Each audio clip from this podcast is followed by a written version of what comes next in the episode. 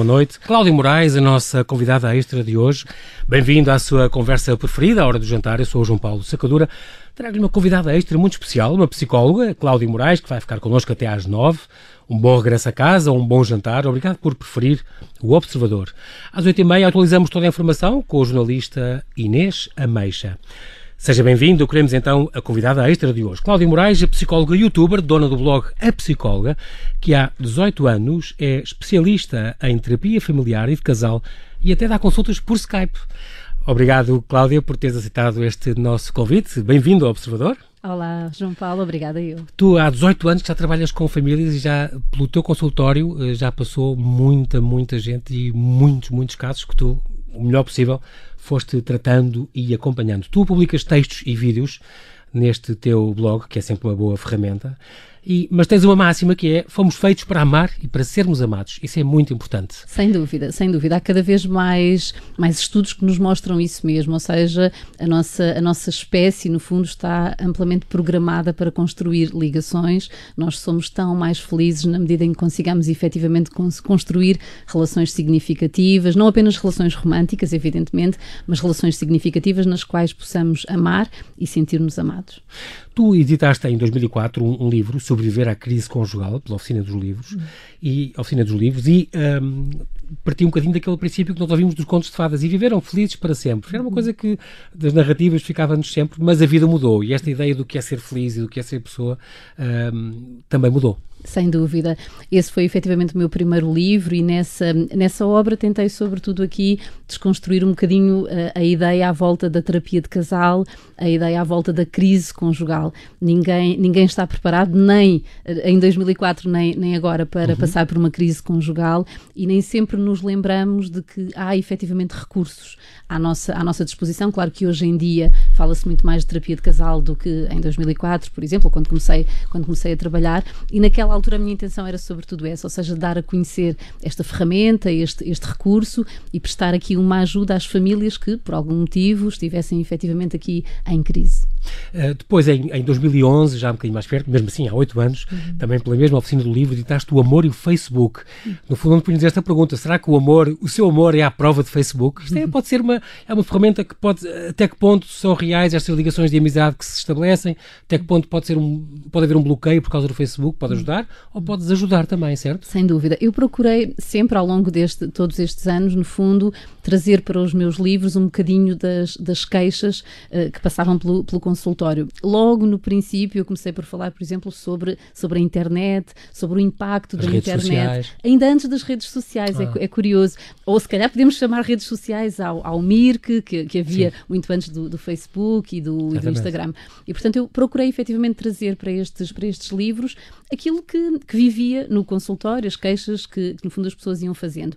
E quando comecei a pensar num segundo livro, nessa altura havia efetivamente muitas queixas relacionadas com a utilização do, do Facebook e pensei, por que não?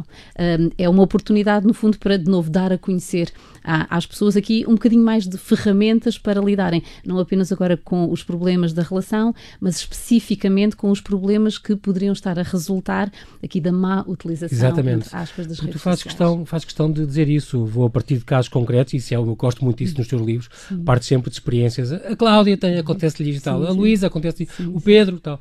É muito engraçado porque a gente sente-se identificada, ajuda a identificar os, os problemas e, e, e, tem muito a ver connosco. Eu sempre gostei muito desse, desses livros que falam de casos reais, porque ajudam-nos nessa identificação. Assim e tu espero. ensinas um bocadinho nessa a correta utilização e também uh, sublinhas as, as, virtudes e potencialidades uh, de, de, uma ferramenta como é o Facebook, mas também pode as pessoas preverem também com cuidado e usarem com descrição, porque também não estou a falar agora de casais, mas entre amigos, tenho amigos que deixaram de se falar uhum. completamente, amigos de infância, que deixaram de falar porque a, a não sei quantas impede que eu vá, não me dá acesso, só tenho, só posso ir ao mural e não posso Portanto, como é que é possível uma coisa destas ter esse poder que realmente modela as relações entre as pessoas? É impressionante. Eu não, não sei se, se modela. Eu, o Facebook é mais uma plataforma de, de, comunicação e é importante que nós consideremos que no Facebook, como na vida real, há regras. Aquilo que acontece é que há muito mais riscos para todos nós na medida em que nós utilizemos uma determinada plataforma sem conhecermos as regras.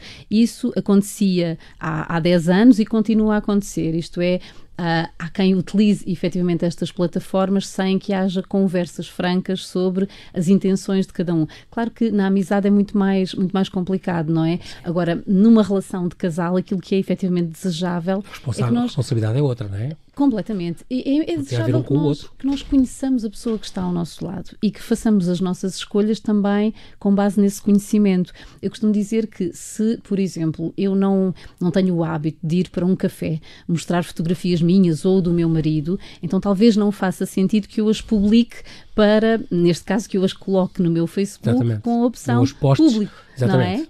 Não é? E isto importa sobretudo Onde terá acesso aqui... a muito mais gente e desconhecidos, inclusive, e, portanto... Agora, atenção, nada contra. Aquilo que é importante é que as regras, neste caso de cada casal, também sejam aplicadas, neste caso, no Facebook. Claro. Se houver uma comunicação franca, aberta, neste caso entre os membros do casal, é muito mais provável que no Facebook ou noutra plataforma qualquer não haja problemas. Muito bem. Depois, já há quatro anos, já pela manuscrito, editaste então os 25 hábitos dos casais felizes. É um livro que eu achei especialmente engraçado, um livro para ser lido em casal e com umas ideias que eu gosto muito, que é os casais felizes não são felizes sempre. Sem dúvida, sem dúvida. Eu acho que todos nós sabemos, sabemos isso na prática, não é? Agora, uh, alguns de nós continuam a ser amplamente influenciados pela, pela literatura, pelo cinema e de alguma maneira comparamos-nos, comparamos as nossas claro. relações com as relações que estão à nossa volta ou com aquilo que nós sabemos relativamente a essas, essas relações, com os exemplos das, das figuras públicas, de novo, com aquilo que nós sabemos sobre, sobre isso. Exatamente, do que passa cá para fora. Exatamente, e tendemos efetivamente aqui algumas vezes a, a sofrer com essas comparações. E é importante desmistificar, é importante reconhecer que de facto não há relações perfeitas, não há casais que estejam sempre bem. Ninguém está sempre bem. Porque também essa coisa que é outra, outra ideia que tu dizes, um casal feliz não é um casal perfeito, nem existe. Não há casais perfeitos, não há famílias perfeitas, não há pessoas perfeitas. Aliás, eu faço questão de dizer isso, até quando me refiro a estes temas, faço questão de explicar que eu não sou seguramente uma pessoa perfeita, que não tenho um casamento perfeito, não tenho uma família perfeita e que tal coisa não existe. E eu calculo que fosse uma seca, sinceramente. Nós, aqui perto está o Henrique, está o, o marido da Cláudia, e se isto fosse verdade, ele estaria ali a franzir, a franzir o sobrolho, e não está, portanto eu acredito que sim. E também outra coisa curiosa que é quando escolhemos alguém e viver com alguém, entregar o resto da nossa vida a alguém, escolhemos um pacote de defeitos. Sem dúvida. É uma e, ideia muito engraçada tua. Uh, esse não, não é um original meu. A verdade é que esta é uma constatação, não é? Uhum. Quando nós escolhemos uma pessoa, escolhemos efetivamente alguém com um conjunto de imperfeições. E há, de novo, muitos estudos que nos mostram a importância de escolhermos a pessoa certa. Escolhermos a pessoa certa para nós aquela cujos defeitos, no fundo, sejam compatíveis connosco, sejam compatíveis com a nossa personalidade. Agora, eu não me refiro a, a defeitos light, eu refiro-me a defeitos sérios, Sim. porque todos nós temos, efetivamente, uh, coisas sérias, não é? Claro. Defeitos, limitações, imperfeições com as quais pode ser difícil lidar. E aquilo que importa é que nós conheçamos muito bem a pessoa, no fundo, com quem nós nos uh, vamos relacionar e nos conheçamos também profundamente. Porque se eu me conhecer, se eu souber exatamente aquilo de que eu preciso, é muito mais provável que eu escolha efetivamente alguém que consiga vir ao encontro das minhas necessidades. É incrível, mas, eh, Cláudia, eu tenho um bocadinho esta ideia que há casamentos que acabam às vezes por, por as pessoas coisas tão básicas como isto, ou porque ele é muito violento e mais violento do que ela podia, já vamos falar depois da violência, uhum. mais no propósito do último livro, ou porque ele afinal quer ter filhos e ela não. Como é que é possível as pessoas casarem e não terem conversado? Problemas eh, até de, de dinheiro, uhum. que acontece também, e já vais falar disso também. Uhum. Como é que é possível as pessoas. Eu, aqui houve uma grande falta de diálogo no namoro, quer dizer, as pessoas não conversaram sobre todos os assuntos, não se prepararam devidamente, se calhar. Eh, bom, isso sem dúvida, mas não significa que não tenham conversado. Muitas vezes, hum. e, e, a propósito destas, destas questões, aquilo que eu verifico no consultório é que sim, houve conversas, sim, houve diálogo, mas nesse diálogo também entram as nossas expectativas e muitas vezes nós partimos efetivamente para uma relação com a expectativa de conseguirmos mudar a outra pessoa, de conseguirmos convencer a, a outra pessoa. Ou seja, às vezes não é uma questão de falta de honestidade ou de franqueza às vezes está tudo lá, mas nós recusamos-nos a ver, não é? É engraçado porque este livro dos 25 hábitos dos casais felizes, que já saiu há 4 anos, pelo manuscrito, um, tem mesmo estas ideias. O que é que. Algumas ideias, por exemplo, a questão do elogio em público, a questão de rirem, rirem em conjunto os dois, de várias coisas. Um, falas um bocado que os casais felizes uh, tão, tão, fazem aquela coisa da caça ao tesouro, uh, uh, procuram o que é que há de positivo no comportamento dos outros. Os infelizes estão sempre à procura das falhas e dos erros e para, para criticar.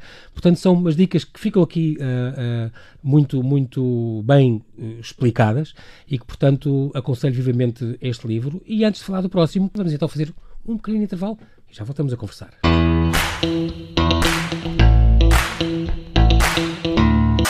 E continuamos aqui a conversa com Cláudia Moraes, são neste momento 8h35, uma psicóloga especialista em terapia familiar e de casal. O tema é divórcio e é este livro que já tenho aqui na mão, Continuar a Ser Família Depois do Divórcio. Um livro editado já este ano pela Livros, pela Livros do Horizonte. Um, no fundo, é um manual para descomplicar o divórcio, digamos assim. Um, cheio de casos reais, como já falei há bocado, é muito importante porque as pessoas sentem esta experiência, sentem eu não sou o único quando isto, quando isto acontece. Uh, infelizmente, é cada vez mais, mais preciso este livro, é uma grande ajuda. Em cada 100 casamentos, parece que 70 terminam em divórcio é uma, uma, estatística incrível e aterradora, não é? E uh, para já vamos vendo alguns conceitos que tu falas aqui. Por exemplo, não gostas de falar em divórcios amigáveis. Uhum. Isso para ti não existe. A, verdade é que um divórcio é sempre, sempre, sempre uma perda.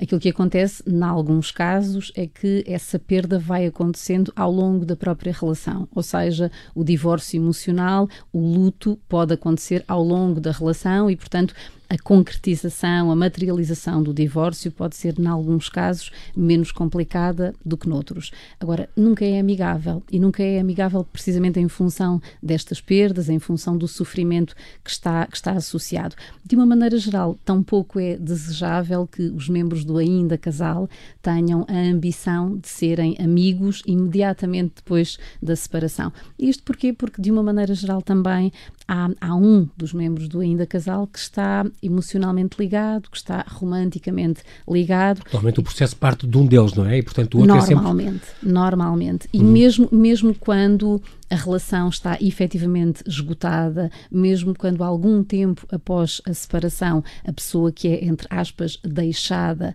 consegue reconhecer isso mesmo, de uma maneira geral, na altura em que é confrontado ou confrontada com essa, com essa decisão, há efetivamente aqui uma sensação de perda, há, em muitos casos, uma sensação de, de fracasso e há uma legítima tentativa, no fundo, de recuperar a relação, de recuperar a outra pessoa. E, portanto, qualquer tentativa para que que aquelas duas pessoas sejam efetivamente amigas vai atrasar o luto, vai efetivamente complicar as coisas e vai quase sempre trazer mais tensão. Se, pensa... for mais tempo, melhor, se calhar, quer dizer, e muito mais quando há crianças, e até convém quando há filhos, aí convém até que haja uma certa amizade, no sentido de uma certa é civilização. É, é desejável claro. que mais cedo ou mais tarde aquelas duas pessoas possam efetivamente, se não serem amigas, pelo menos terem um, um, contacto apertado, porque isso vai ser, vai ser sempre marcado pela cordialidade. Agora, é fundamental, em qualquer circunstância da nossa vida, que nós respeitemos, em primeiro lugar, reconheçamos e depois respeitemos os nossos sentimentos e as nossas necessidades. É fundamental que não queiramos dar, em circunstância nenhuma, um passo maior do que a nossa perna. Portanto, neste caso, é evidente que há, há muitos sentimentos, há sentimentos muito intensos e importa que cada pessoa faça o seu melhor para respeitar as próprias necessidades e como dizias, quando há filhos, mais ainda. Ou seja, porque nós temos efetivamente de conseguir cuidar de nós para que consigamos ser os melhores pais e mães possíveis nesta fase. Claro. Uma coisa que tu dizes uh, aqui também, uh, Cláudia, é a questão da informação. O livro é importante, eu sei, porque informação é poder. Sem dúvida. E, portanto, é, é, importante reconhecer os sinais quando uma coisa, uma relação se começa a degradar. Sem dúvida. Há pessoas que, no meio disto, podem nem se ter percebido que houve um desinteresse maior, que a libido está mais baixa, que, que há um certo desinteresse, que ele fica mais tempo no emprego. Que, isso tudo isso são pequenos sinais que as pessoas podem estar atentas e o livro ajuda a ver isso. Sim, Uh, eu, eu, quero chamar a atenção para o seguinte: esta, esta, esta história de nós nem sempre conseguirmos reconhecer os sinais não é válida apenas a propósito do, do comportamento do outro. E, e isso eu constato hum. também, no, neste caso, nos casais com quem, com quem eu trabalho, ou seja, que me pedem ajuda para tentar salvar a relação. Isto é, aquilo que eu quero dizer é que muitas vezes a própria pessoa, hum. por exemplo, que deixou de ter desejo pelo parceiro ou pela parceira, ou que tem outro comportamento qualquer que. Ou já não lhe conta fora, tudo. Ou... Exatamente. Muitas vezes é a própria pessoa que ignora esses sinais, ou seja, no fundo é vai. É mais difícil ver quando é, quando é de dentro, não é? Quando somos nós próprios, às vezes não vemos. Exatamente, exato. Visto de fora, não, quando nós estamos a ver um filme ou uma telenovela, é tudo óbvio, claro, não é? Claro. Quando fazemos parte da história, é tudo bastante mais complicado. A verdade é que, mesmo quando há problemas sérios, nós não, não deixamos de gostar automaticamente. Não há um botão, claro, não é? não há um momento a partir do qual nós nos desligamos. E, portanto, como nós sabemos que ainda gostamos da outra pessoa, pode ser difícil reconhecer que algumas áreas da vida a dois estão efetivamente a esgotar-se e que a relação está, uh, no fundo, a, a falecer aos Exatamente, poucos. Aos poucos. Um, os casais novos esforçam-se por manter as relações quando há, por manter uma boa relação quando há quando há crises ou desistem mais facilmente que os casais com mais anos? A, a minha experiência é mostra-me que os casais com filhos dão, dão o seu melhor durante, durante muito tempo. Ou Para seja, manter. Eh, quando eu digo que dão, que dão o seu melhor, aquilo que eu quero dizer é que prolongam ao máximo a, a relação, esforçam-se ao máximo para, no fundo, para não desfazer a família. É, é, eu acho que é fundamental desmistificarmos esta ideia de que o divórcio se banalizou e de que, neste caso, os casais mais ou para os casais mais jovens é fácil separarem-se. Não é fácil para ninguém e muito menos quando há, quando há crianças. Ninguém gosta de ter de assumir a responsabilidade por a família se, se desmembrar. Uh, há muitos sentimentos de culpa, há, muitos, há uma tristeza intensa, há vergonha, há pressão social e, portanto, de uma maneira geral, não é fácil para ninguém. E é por isso que os casais se esforçam, e, efetivamente, e há casais cuja relação já se esgotou e que, por exemplo, recorrem à terapia de casal numa última e derradeira tentativa, Sim. ou seja, ou vai ou racha. O último recurso último recurso. E às vezes é um bocadinho para que alguém de fora possa fazer o diagnóstico, ou seja, quase para que se possam livrar dos tais sentimentos de, de culpa que são, que são naturais, que são legítimos e que importa aqui desconstruir, desmistificar. É isso que eu acho e, e muito importante na tua profissão, uh, Cláudia Moraes a questão de que já não é o estigma que era antigamente uhum. uh, o filho vai para o psicólogo ou o casal vai ao psicólogo, é uma coisa uhum. completamente era visto como uma doença, como quase como assim uma coisa estranha. Mas hoje em dia já não, e é isso que eu reconheço que vocês têm. É, tal história de importância de, daí deste livro também, mas sobretudo de ouvir pessoalmente, uhum. é, é vocês aprendem ferramentas para e jogos e maneiras da pessoa uh, conseguir um, pôr em questão, questionar-se a si próprio, perceber uhum. o que é que vai, porque é que age de certa maneira, uhum. e, e, isso é, é muito importante. Um, e outra coisa que tu dizes também, que, que, que eu gostava de comentar isto, que é muito importante as pessoas não se apercebem disto, que é, mais cedo, encontro alguém que eu amo profundamente, mais cedo ou mais tarde, a pessoa que amamos vai nos magoar e nós é ela. Sem dúvida. As pessoas acham parte. que não faz parte, não é? Faz parte Quando... engano que não, que isto nunca vai acontecer. Ele gosta de mim, nunca me faria uma coisa, de... nunca me iria fazer sentir mal, mas isso acontece e mais vale as pessoas saberem que isso vai acontecer e da, da, nossa parte também. Sem dúvida, e sobretudo nas relações mais, mais íntimas, ou seja, quanto mais íntima for a relação, e não é, não é sequer preciso que seja uma relação de natureza romântica, quanto mais uhum. íntima for uma relação, maior é a nossa revelação mútua, maior é a nossa exposição e, portanto, mais provavelmente vão sobressair as diferenças e vão sobressair também as nossas imperfeições. É bom, é desejável que nós consigamos ser exatamente aquilo que somos, ou seja, que a nossa verdade possa sobressair, ainda que, no fundo, aqui da revelação da verdade de cada um, possam surgir alguns desencontros, alguns momentos de desconexão. Aquilo que importa para que uma relação, no fundo, continue a dar certo não é que não haja mágoas, é que sejamos capazes de gerir as mágoas, os tais momentos de desconexão, de uma forma que eu chamo emocionalmente inteligente. Muito bem. Um divórcio está a começar. Como ou quando contar aos filhos? A minha experiência mostra-me que o mais cedo possível. Ou seja, é importante lembrar que o, o, segredo, de uma maneira geral, é tóxico. E quando nós falamos de um processo de separação, há pouco eu dizia, não há, não há propriamente um interruptor, não é? Exatamente. Não há um momento em que aquelas duas pessoas deixam de gostar uma da outra. E, portanto, há uma deterioração ao longo do tempo, há normalmente muita tensão. E quando há tanta tensão, quando há tantos esforços, no fundo, para manter aquela ligação, é natural que os pais e mães não consigam prestar a mesma atenção às suas crianças. De uma maneira geral, os filhos são muito sensíveis ao mal-estar dos adultos, são muito sensíveis às flutuações pelas quais as relações vão passando e, de uma maneira geral, também vão, vão apanhando, não é? Vão, vão se dando conta de, algo, de que alguma coisa não, não está, está, bem, não está bem. Depois, à medida que um casal vai amadurecendo esta ideia da separação, é normal, é legítimo que quer um, quer o outro conversem com outros adultos, com a família alargada, com amigos e mesmo que as crianças não ouçam nenhuma dessas conversas, a verdade é que podem ouvir outras conversas, podem ouvir uma conversa entre o avô e a avó, podem ouvir uma conversa entre um amigo, um amigo dos pais e outra pessoa qualquer e é aterrador é aterradora a ideia de uma criança, no fundo, saber desta, desta notícia por terceiros. Exato, às vezes o, o, os, os, amigos deles, que são filhos de amigos do pai, que conversaram sobre isso em casa. Exatamente. Para mim é sobretudo aflitiva a ideia de um filho ou uma filha ter de gerir esta notícia sozinho ou sozinha, ou seja, não poder contar com o colo dos pais, não poder colocar perguntas, porque aquilo que as crianças fazem é proteger os adultos. Ora, tem de ser ao contrário, não é? Temos de ser nós, nós a, a, proteger, a proteger as crianças. Nós já voltamos.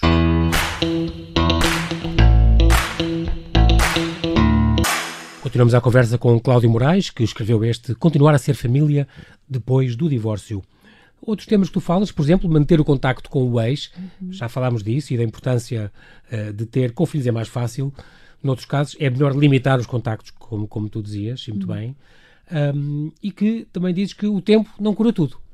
O tempo ajuda muito. Agora, o tempo em si mesmo pode efetivamente não curar tudo. E se nós olharmos até para outras questões associadas à nossa, à nossa saúde mental, nós sabemos que, por exemplo, quando alguém está deprimido, não basta cruzar os braços e esperar, ficar à espera que o tempo resolva. Ora, quando nós passamos por uma, por uma crise como, como esta, o tempo é um aliado, é um excelente aliado mas pode não resolver tudo. E às vezes é fundamental que reconheçamos a importância da ajuda externa, e não estou a referir-me apenas à ajuda profissional, à ajuda das pessoas que estão à nossa volta. É, é fundamental que reconheçamos que ninguém tem de passar Outros por isto familiares, sozinho. Os, os amigos. Sem dúvida, sem dúvida. Uh, considerando ou lembrando que este também é um momento de perdas a esse nível. Claro, ou seja, claro. quando nós falamos de, de, das perdas associadas ao divórcio, não falamos apenas da família nuclear. Há famílias, há, há amigos que viram Exatamente. as costas, Exatamente. há familiares que viram, que viram as é costas, Os, a família alargada também vive uma perda, porque há, há expectativas, há claro. sonhos que, que deixam de poder concretizar-se e, portanto, muitas vezes não é fácil contar com a ajuda de todas estas pessoas. No entanto, também há muito boas surpresas, ou seja, há pessoas que se revelam, no fundo, mais próximas do que aquilo com que nós poderíamos contar, não é? E, portanto, se estivermos abertos a, a isso, é provável que haja aqui um, um período de grande transformação e que, que essa transformação não seja toda pela negativa, que haja aqui coisas muito positivas. Estamos a falar das crianças, deve-se envolver os professores ou não? Em alguns casos fará todo o sentido. Informar, pelo menos. Informar, exatamente. Aquilo que eu constato no consultório é que às vezes há, há, aqui uma disparidade entre o pai e a mãe. E isto tem a ver também com os sentimentos dos próprios adultos, ou seja, porque eh, há bocadinho eu dizia que os sentimentos à volta de, de um divórcio são sempre sentimentos intensos, não é? De, de culpa, de tristeza, de vergonha. E para muitas pessoas, mesmo para aquelas que tomam a iniciativa de se divorciar, pode haver uma sensação profunda de vergonha. Ou seja, eu não quero contar, contar por exemplo, à professora do meu filho porque eu estou embaraçada por ter de assumir, no fundo, este esta fracasso. Não é? Eu, eu, eu quero sublinhar isto. Há muito esta ideia de eu fracassei. Não é? Eu fracassei, o meu projeto familiar fracassou e eu sinto-me envergonhada ou envergonhada por isto. É, é, é, lógico para mim, que estou, que estou de fora, não é? Que é fundamental que nós consigamos colocar aqui os interesses das crianças à frente de tudo, inclusive à frente da nossa vergonha, dos nossos sentimentos de culpa, porque efetivamente, se os adultos que rodeiam a criança estiverem informados, é mais provável que consigam prestar aqui uma, uma, atenção plena àquela criança, às flutuações pelas quais a criança possa passar e, no fundo, possam ser aqui mais um recurso para os pais e para as mães. Também defendes que nem sempre as crianças devem ir ao psicólogo nestes casos. Nem sempre, como em tudo na vida. Ou seja, as crianças são muito mais resilientes do que nós, Sim. adultos. Sim. E se nós, adultos, conseguirmos efetivamente. Nós, adultos, atenção, não me refiro apenas ao pai e à mãe. Se os adultos que rodeiam a criança conseguirem que aquela criança continue a sentir-se amparada, se conseguirem devolver-lhe a segurança, se, conseguir, se conseguirem oferecer-lhe a, a inocência, então pode não ser necessária aqui a ajuda de um psicólogo. Depois também a parte da, da custódia partilhada e também há aqueles casos das chantagens as crianças às vezes também se aproveitam disso para dizer na casa, na casa da mãe eu posso fazer isto, tu, tu, não deixas, na casa do pai não sei o quê. Uhum. Isto também às vezes é difícil de gerir para um pai ou para uma mãe que está a viver esta situação de, Sem dúvida. de separação. Sem dúvida. Aqui, em relação a estas, estas questões, é importante lembrar que a consistência vale ouro, ou seja, quanto mais os pais e as mães conseguirem oferecer às crianças a manutenção das rotinas, a manutenção das regras, tanto melhor. Nós, qualquer pai ou mãe sabe que da importância de dizer não aos filhos, não é? É lógico que é mais difícil quando, por exemplo, o pai ou a mãe têm sentimentos de culpa ou quando o pai ou a mãe passam menos tempo com a criança do que o outro progenitor. Muitas vezes há aqui uma, no fundo, a tentação de oferecer à, à criança a gratificação imediata. Isto é, se eu lhe der tudo, se eu satisfizer todos os seus caprichos, é, ele ou ela vai ver-me como melhor pai ou melhor mãe. E a verdade é que não é, não é por aí. Ninguém é melhor pai ou mãe, ninguém constrói uma relação mais profunda com um filho ou com uma filha por dizer sim a tudo, de todo. É importante que também um, um pormenor que tu falas também neste livro, que é aquele divórcio ao fim de mais de 20 anos de, de relação. Uhum. Uh, e isso é uma coisa que tem acontecido cada vez mais. Acho que antigamente as pessoas tinham mais vergonha disso e, portanto, aguentavam às vezes casamentos insuportáveis durante décadas. Mas hoje em dia, por isto ou por aquilo, ao fim das pessoas já com 50 e 60 anos, separam-se da mulher de 20 ou 30 anos uh, para criar uma relação nova. Tu vês isso, às vezes, tu vês isso como uma coisa libertadora. Às vezes é abençoado divórcio, como tu dizes, um caso ou outro, que é caramba, ainda bem que aconteceu porque estavam numa coisa de escravidão um com o outro que já não. Isso, sobretudo nas relações abusivas. A, a, verdade é que. Quando há violência emocional, por exemplo? Sem, sem dúvida, ou seja, porque uh, um casamento visto de fora é uma coisa, visto por dentro é efetivamente claro. outra. E eu, eu, eu contacto com homens e mulheres que estão juntos há 30 ou há 40 anos sem que tenham efetivamente conseguido construir uma relação feliz. E, portanto, não é mais do que isso. Muitas vezes, quando há uma relação abusiva, há uma relação de subjugação. Isto é, há uma pessoa que está efetivamente e de forma continuada a ser humilhada, a ser agredida e para quem o divórcio pode ser efetivamente aqui uma, uma libertação. O fim dessa violência emocional, não é? Sem dúvida. Agora, quando nós falamos de um divórcio ao fim de, de 20 anos ou mais, não falamos sempre de relações abusivas. Aquilo que acontece é que nós vivemos cada vez mais tempo e se nós pararmos para, para pensar, sobre aquilo que, que, existe, sobre o presente, sobre as nossas necessidades, sobre a nossa felicidade e nos pusermos a pensar no futuro, ou seja, quão capaz sou eu de viver mais 20 ou 30 anos ao lado desta pessoa com quem reconhecidamente eu já não sou feliz. Portanto, muitas pessoas fazem esta reflexão e acabam por fazer efetivamente esta escolha, que é, insisto, sempre uma escolha difícil, dolorosa, dolorosa, dolorosa para os dois lados. É importante sublinhar isto. E, mas para o lado da pessoa que é deixada e que ainda está romanticamente ligada, é efetivamente muito pior. É e há, há pessoas que vão no fundo, que descompensam, não é? Porque a nossa identidade acaba por estar associada à nossa conjugalidade. Claro. Ao fim de 30 ou 40 anos, eu não sou só eu, não é? Eu sou a mulher de. Exatamente. Uh, e, portanto, de repente, ver-me livre desta parte de mim é um bocadinho como ver-me livre de uma parte do meu corpo. E, portanto, é natural que haja aqui uma descompensação e para algumas pessoas pode ser efetivamente aqui urgente um pedido de ajuda profissional.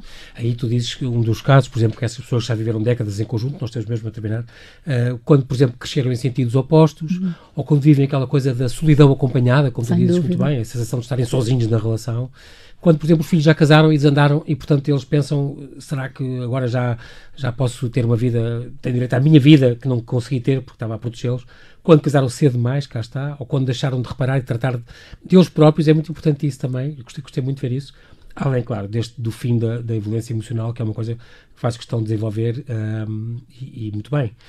Um, infelizmente, mas tu também dizes, e, e queria rematar com isso, que uma boa relação é uma coisa muito importante para a vida e tem que ser tratada e é muito gratificante. Ainda achas isso? Não, não sou só eu que acho. Ou seja, neste caso, toda, toda, toda a investigação nesta área nos mostra a importância de uma relação de casal. Nós somos não só mais felizes, como mais saudáveis, quer do ponto de vista emocional, quer de um ponto de vista físico. As pessoas que conseguem manter uma relação feliz são fisicamente mais saudáveis, têm menos ataques cardíacos, menos doenças oncológicas, menos gripes, menos infecções. Vale a pena, portanto, apostar nisso. Muito bem, não temos tempo para mais mais, resta-me agradecer-te, Cláudia, mais uma vez. Obrigado Obrigada eu, por teres partilhado muito. estas dicas para avaliar e para salvar o casamento que tantas e tantas famílias vivem este terremoto, como tu dizes, do divórcio, sem ajuda. Fica aqui uma boa ajuda neste teu livro. A partir de agora fique com o meu colega João Miguel Santos, que vai ficar consigo até à meia-noite. Eu sou João Paulo Sacador e volto amanhã às 8 e um quarto com mais um convidado extra, Filipe Luís, jornalista, editor de Política da Visão, que nos vai falar da história de Portugal contada pelos vilões. Conto consigo, boa noite, deixe ficar com o Observador.